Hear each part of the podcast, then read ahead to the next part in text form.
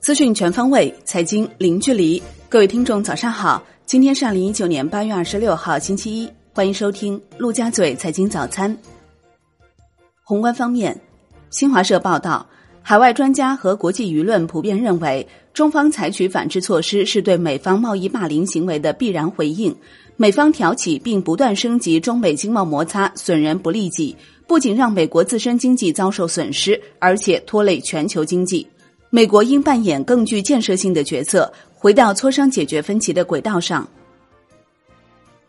十三届全国人大常委会第十二次会议举行联组会议，审议全国人大常委会执法检查组关于检查《中华人民共和国水污染防治法》实施情况的报告，并就相关问题进行专题询问。澳门特区第五任行政长官选举八月二十五号举行。贺一诚以三百九十二票高票当选澳门特别行政区第五任行政长官人选。国泰君安证券与营业投资达成一笔挂钩一年期 LPR 的人民币利率互换交易，为全市场首单与非法人产品达成的挂钩 LPR 的人民币利率互换交易。该交易通过双方签署《中国银行间市场金融衍生产品交易质押式履约保障文件》和双边保证金的形式，有效管理了交易对手信用风险。本周央行公开市场将有两千七百亿元逆回购到期，无证回购和央票到期。此外，还有八百亿元国库现金定存和一千四百九十亿元 MLF 到期。其中一千四百九十亿元一年期 MLF 应于八月二十四号到期，由于恰逢周末，顺延至八月二十六号。据证券日报报道，知情人士称，已获批的深圳市区域性国资国企综合改革试验实施方案最快于本月底发布。下一步，深圳国资委也将召开动员部署会。国内股市方面。资本市场深化改革方案已基本成型，A 股市场即将在一系列基础制度改革、法治保障、上市公司质量、长期资金入市等方面迎来连串重磅利好。据一财报道，八月二十五号，证监会有关负责人召开会议，研讨细化资本市场改革总体方案。这次改革将在许多方面取得实质性突破，具体包括充分发挥科创板的试验田作用。逐步推广科创板之有效的制度安排，系统推进发行、上市、交易等基础制度改革，争取今年内通过证券法修订，探讨建立具有中国特色的证券集体诉讼制度等。A 股将于八月二十七号入模扩容，当天收盘后，大盘 A 股纳入因子将由百分之十提升至百分之十五。分析人士预计，两融增量模式将开启。潜在增量资金流入可达两千亿元，而此次入富扩容、入模扩容以及九月标普道琼斯指数纳入三大指数，合计可带来三百六十亿美元左右，约两千五百五十三亿元人民币增量资金。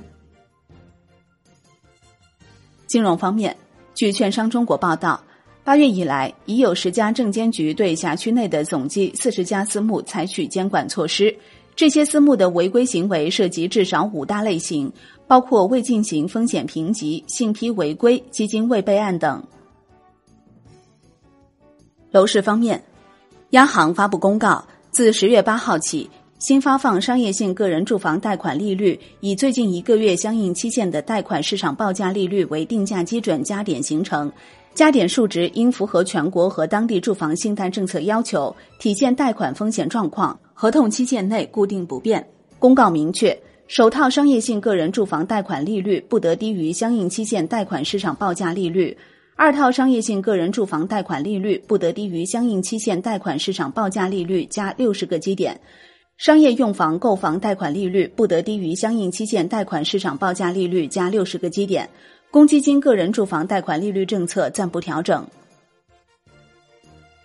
央行有关负责人就个人住房贷款利率答记者问时指出，公告主要针对新发放个人住房贷款利率，存量个人住房贷款利率仍按原合同执行。定价基准转换后，全国范围内新发放首套个人住房贷款利率不得低于相应期限 LPR，按八月二十号五年期以上 LPR 为百分之四点八五。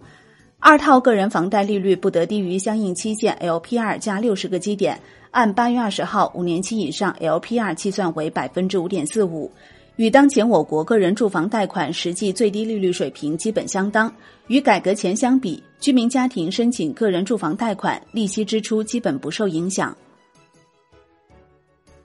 产业方面，二零一九世界机器人大会八月二十五号闭幕。大会吸引了近三十万人次来现场参观，吸引了二十余个国家、一百八十余家企业、七百多个展品参展。展会期间，企业与项目签约近一百亿元。苏州交通运输局发布消息称，苏州市已经完成了苏州机场的规划选址、空域研究等前期工作。苏州是目前全国 GDP 前二十位、人口过千万的城市中唯一一个没有机场的城市。华为四月成立的哈勃科技投资有限公司近日投资了山东天悦先进材料科技有限公司，持股百分之十。山东天悦为我国第三代半导体材料碳化硅龙头企业。外汇方面，中国外汇交易中心将于八月二十六号在新一代外汇交易平台 CFETS FX 二零一七推出外币对期权交易。初期推出欧元兑美元、美元兑日元、英镑兑美元、澳元兑美元和美元兑港币五个货币对的普通欧式期权交易。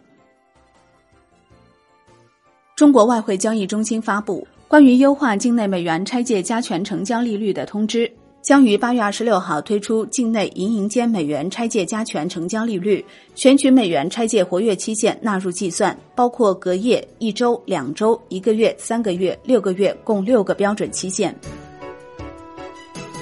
好的，以上就是今天陆家嘴财经早餐的精华内容，感谢您的收听，我是林欢，我们下期再见喽。